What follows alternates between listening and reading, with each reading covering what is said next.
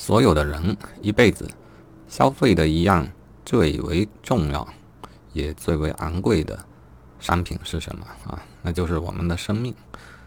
这个商品呢，有一个蛋疼的地方啊，我们可以这样想象一下：我在平台下单啊，下了一个生命，然后发货过来一收一看，傻眼了，那就得找客服啊。我说：“你这商品怎么没有说明书啊？”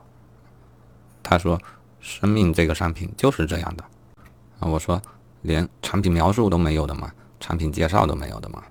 呃，他说：“就是这样的。”然后我就很傻眼啊！我我相信其实很多人都都都傻眼了。那那你可能会问，那我咋办呢？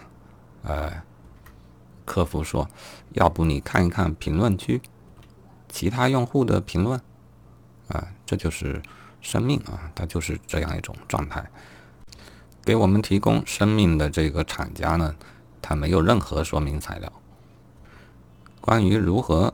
使用我们的生命呢？我们只能从其他的消费者那边得到一些经验、一些教训。嗯，我想呢，后续我的节目或许就是这样一个主题，分享一下我自认为的啊，生命可以怎么过啊，不可以怎么过，或者说有哪一些路可以走，啊，有哪一些路是错误的路。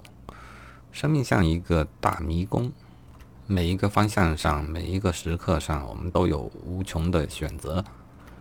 我有一个最大的优点，也是最大的缺点，就是我频繁的在做选择。啊，你会看到我的生命当中呢，一会儿折腾这个，一会儿折腾那个，意味着我在不停的尝试不同的路径。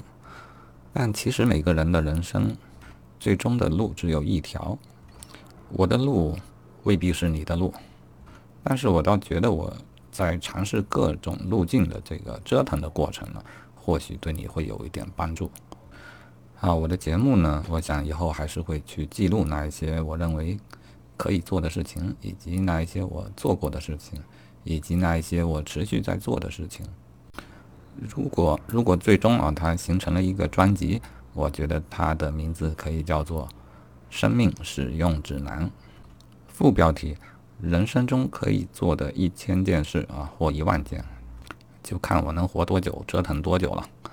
好，这就是近期的感受。